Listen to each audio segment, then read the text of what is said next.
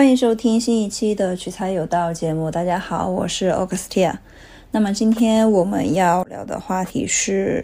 我自己关于理财书籍还有媒体的一个推荐。为什么这里说的是媒体呢？因为它可能会有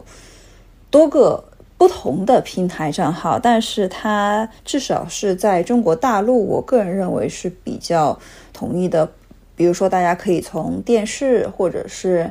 呃电子媒体、社交网站、平台、社交账号上都可以去找到。然后书籍呢，就大家无论是线下还是线上都是比较容易获得的。而且这些书籍名称我一说，大家应该都会比较了解，就是一听到就说啊，是他，就这样子的。但他出名是出名，但是我觉得就是你知道这个书名，跟你真的读完这本书的感觉是绝对是不一样的，好吧？我们现在开始，我们先说媒体，先说媒体，呃，主要大家其实可以从呃某信的公主号去入手，真的可以这样，然后他们在。不同的，比如说 Podcast 上应该是也有一些账号，大家可以去搜搜看。第一个是叫减七理财，这个账号是他从很早很早做公主号，最开始的做公主号的时候，我看是五六年前吧，我就已经在关注他了。就他当时好像是两个两位美女姐姐。然后开创的这个公众号主要是讲一些，当时是讲一些理财的策略啊，然后给人很多，我个人认为是心灵的一个慰藉，就是让你有一个理财的认识。这些文章可能要翻的很早很早、老早的那种公众公主号的文章，大家去找找看，才能够找到。现在它这个媒体主要是宣传的是一些理财产品。啊，如何分配？如何构建自己的一个保险啊？如何储蓄啊？还有一些政策性的一些理财的国家新闻这样子。但是如果大家真的想翻个对个人啊，对个人很有用的，你可能要翻到五六年前的公众号的文章去。呃，但是我个人认为是，如果是这些话题，它可能今年或者是去年也。拿出来说了，那就证明这个话题是挺热门的，或者是挺经典的，具有持久性。所以说，如果是对于这种比较经典的一个话题的话，无论是宏观的也好，还是微观个人的也好，大家都可以去呃了解了解。这个对于大家而言是一个，我个人认为啊，对于理财小白，或者是储蓄小白，或者是买保险的小白，其实都是非常适合的一个。了解资讯、了解理财的一个平台，因为你从一个月光族或者是非常会花钱的人到一个非常会理财的人，我个人认为，首先你要建立的是有一个意识，就你自己要建立一个很完整的、很完善的一个理财的体系认知，你才能够从一个月光族转变成为一个理财小达人。嗯，这是需要时间的一个沉淀的。当然，然后你肯定会知道很多的一些理知识啊、理财工具啊、国家政策，这些都是你在构建你的自己一个理财体系当中不可或缺的一些知识。所以说，你必须要持之以恒的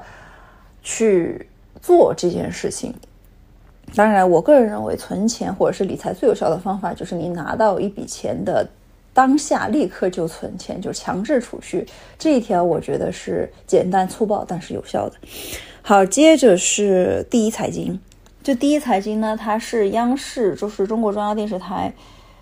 CCTV 二频道，这财经频道推出的一款节目。我个人记得，就是它和经济半小时是陪伴了我。学生时期就是，而且是中学时候，我对整个财经的一个认识，因为当时还没有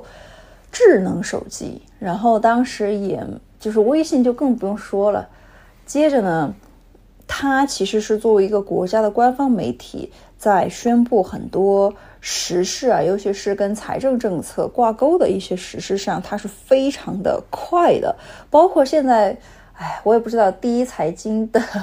就公众公主号的发布发布团队时的个性是什么？他走永远都是在实际冲浪，他无论是就是财经的一些新闻也好，还有就是那种特别劲爆的国家大事，他都是第一时间发布的。比如说举个例子，嗯，日本首相安倍晋三当时不是被枪杀身亡了吗？然后他就是第一。第一时间就国内吧，我觉得国内的主流媒体它是最快速的把这个东西给剖出来了。就很多事事情的话，它都是冲在第一线的。我也不知道他为 这这种事情他那么积极的原因是，嗯，我觉得这个反而是 CCTV 四应该需要去 积极的跟进。好，举个例子，举个例子。然后另外的话就是这是公家的嘛，然后第三个呢就是财新网，财新网其实也有公主号。然后他自己也有自己的媒体嘛，也有自己的 app，就大家就自行选择就好。但是财新网呢，它是一个，嗯，它不算是一个公家媒体，但是呢，他说的很多事情都挺宏观的，都挺宏观的。然后它也有一些是关于你个人的一个。自我能力或者是一心智的一个提升，他专门有开了一个栏目叫做心智。但是财经上，说实话，很多好的或者是深入的文章是需要付费的。这个就看大家想不想要付这笔费用了。差不多每个月是五十多块钱吧。我他因为他自己宣传的也是每个月两杯咖啡的价格就可以读财新，就是这样的。他，我我个人比较喜欢的是他的一个心智，就是付费的栏目而言啊，心智它是真的能够给人一定的启发，而且我个人认为，对于刚初出茅庐的学生党，就是可能你刚毕业，那么的话去，或者是你大三大四，或者是研一研二，就这种，你读财行，对你对。呃，这肯定是有帮助的，就是帮你构建啊，知道啊，这个世界大概是什么样子的。尤其是对于理科的、理科专业的同学而言吧，因为理科专业的同学，呃，我都还是比较清楚，可能大家都是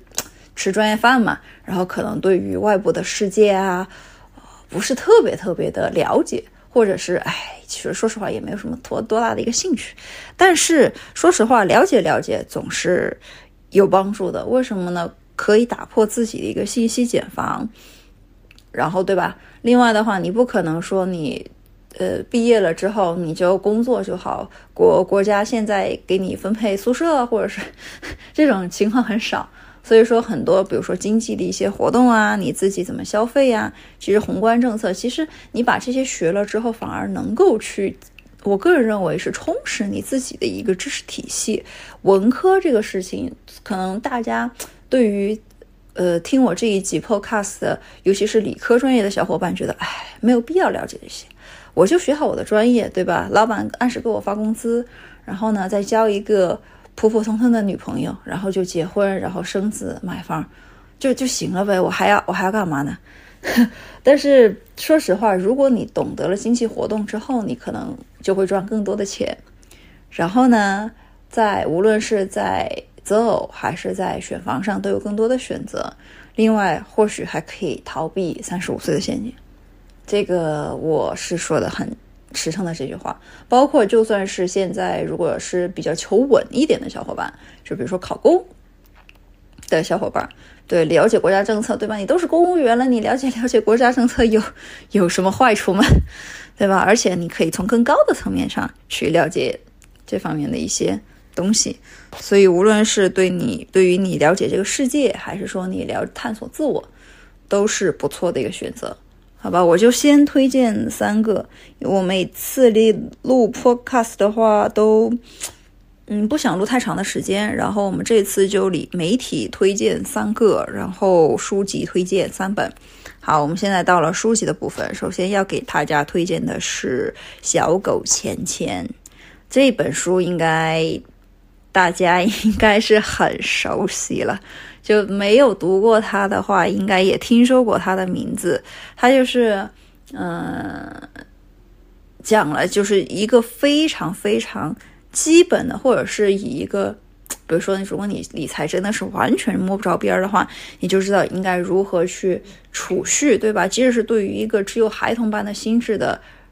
呃海人而言，嗯，当然了，这本书其实如果在座收听的是父母的话，其实这本书和刘润的那本那本叫什么来着？我忘记了，就是给孩子的什么理财启蒙，就这本书，其实这三本书对于孩子的一个有理财观念是非常重要的。对吗？现在的父母其实我觉得还是会比较开明，大多可能是八零九零后。那么其实大家对于孩子的理财，我个人觉得会比我们上一代的父母啊，就是我这一辈我的父母会更加的一个重视，因为我父母就是 计划经济时代过来的，然后当时候买东西的的话都是凭票，那米面粮油都有票，还有衣服还有布票，就这样子的。所以说，现在是完全不同的一个经济时代。人就如果是需要去，我个人认为，如果我我要教给我孩子最重要的课程的话，时间管理、心理学，然后接着就是理财。我觉得理，然后接着可能会教些 AI 方面的吧，这个，然后再教些外语，嗯，当然还有数学。其他我觉得还有语文，当然还有语文了，就是文文语语，就是说语言方面的嘛，语言包括了中英文一起的。那么我觉得他就差不多了，就我想教给他的，我想教给他的。所以说理财还是很重要的一个 part，就大家可以从中学会，就是如从零起步，应该如何去规划自己的钱。其实如果是大家都差不多已经是二十二到二十八。这个年龄段的话，大家再去读小狗钱钱，其实自己应该是还是有一点心得的，因为你已经从大学毕业了，然后呢，你在大学的时候其实就是已经存在着我可能每个月有多少的生活费，然后呢，我要怎么样去分配不够的，我要怎么样去，比如说可以通过兼职的方式去弥补，这个其实你在大学的时候就应该是去有所尝试。我不认为大学会再像高读三年的高三一样，无论你你是什么专业，医学也好，法律也好，呃，国际会计啊那样子，就是学业压力比较大的的课程也好，我个人认为说，大学是你接触社会的一个过渡期，就是你需要去接触社会，你不能再像高中的时候那样，就每天上课，然后考试。上课、考试，然后度过你的一个大学时光，这个是我个人认为不太现实。嗯，好，接着我们来说第二本是叫做《穷爸爸富爸爸》，这个应该大家还是对吧？一听这个名字啊，原来是这本书，就就这样。但是他就是教授，就是故事中嘛，就有两个爸爸，有一个呢就穷爸爸呢，也不能说真的很穷，他就是一个典型的理工男。就是一个典型不会理财的理工男，这么说吧。然后呢，人家虽然说这么说啊，但是人家至少还是个教授。然后另外富爸爸呢是一个老板和商人，他的一种理财观念，说实话就完全不一样。其实我觉得，就决定你是穷是富，其实就是你的观念，也不是说你的一个职称，真不是你的职称。当然，屁股决定脑袋这一句话也是对的。呃，但是我我个人认为啊，就是说，当你有了一个理财观念的时候，你自己就是你自己的老板，真的，你自己呢是拥有，不论是你你自己当老板的话，你有全权所有的权利去决定了，比如说你的金钱应该怎么分配，你的时间应该怎么分配，对吧？你的资源应该怎么分配？就算你再穷，现在，那么你还是有权利去决定你。自己的一个时间分配吧，对吧？包括学生党也是一样。那句话怎么说来着？就是当你无法按照你自己想的去生活的时候，你就只能按照生活的去想，对吧？吃过生活的苦的小伙伴们听到我这句话，应该还是有感触的。就当你无法按照你自己所想的那样去生活的时候，你就按只能按照生活去想。那为何不按照你想的那样去生活呢？对吧？至少你自己还有那种掌控感，因为我不知道，就我自己的经验是，当你对一件事情有掌控感的时候，你就会比较自信，你就会不用这么焦虑，你也不会担惊受怕，而且呢，你自己也会逐渐的一种慢慢的自信。比如说，举个例子，当你能够掌控你自己的一个身材，比如说我今天说啊，我今天可能要，嗯，想要减肥，然后呢，我是奔着健康的目标去的，所以说我一周减个一到两斤啊，差不多。然后呢，渐渐的，就是说人也瘦了，漂亮了，能够穿进去好看，呃，细长的衣服了，人也变得自信了，五官也变得立体了。的这个时候，你你觉得你是，对吧？你至少心灵是富有的，那么你就会继续把这样的掌控感运用在你生活的其他方面，比如说理财或者是事业方面。渐渐的，你在其他方面也会具有掌控感了，对吗？是这样子的，然后所以说我呃扯远了，扯远了，还是扯回来，嗯，所以说还是比较推荐《穷爸爸富爸爸》那本书的。当就是说总结一句话，就是你要像一个老板一样的去想很多事情，嗯，然后钱呢不是存出来的，是要是要挣出来的。然后你要知道，世界上不止存钱一种方式啊，当然就是如果你是在强制储蓄阶段的话，那还是存吧，至少存比乱花要好。呃，接着呢就是投资。当然，投资的话，就是你一定要具备一些投资的知识，它的回报率你自己要算清楚，你再去投。要不然的话，那还不如存着呢。好，接着另外一本书就是《塔木德》这本书，是不是又感觉啊，又又是听说过？它其实不是，他说的很杂，他基本上是说犹太商人应该是怎么样赚钱的。他们其实这本书也是一个体系，它是从生活的方方面面有很多的 tips。它不是一个特别系统的论，就是说理财论，但是呢，它是从生活方面教给你，你应该如何去对待钱，你你是你把钱你怎么看待钱这个事情，然后呢，你要怎么看待挣钱和花钱这件事情，然后如何处理呃和家人的一些关系，是不是真的要为了挣钱抛弃妻子，就就是这样的。当然，当然，解当然答案是不是？然后另外的话，他也是追求不要就，我个人认为他的里面的赚钱的调性反而是要聪明的赚钱，就是你要利用各种各样的机会，举一反三的去赚钱。这本书我还读了挺多遍的，像《小狗钱钱》和《穷爸爸富爸爸》，我是在我中学的时候读的，《塔木德》呢是我大学的时候读，我现在还有，就是我已经毕业，已经。嗯，很多年了，然后还是就是我这边书架上还是有一本塔木德，就是因为它是从年轻到老，就是人的一生的经验啊的的那些呃理财或者是你如何去挣钱，它都有教授给你，所以说它是一本我个人认为就是你可以经久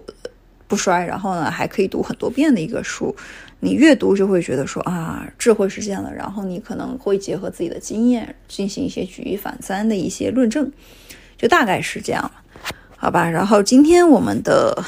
节目就到这里，因为再聊的话，可能这个节目就说的很长了。这一期就这个话题应该可以再做三期吧？嗯，好，呃，那我们今天的节目就到这里，我们下期再见，拜拜。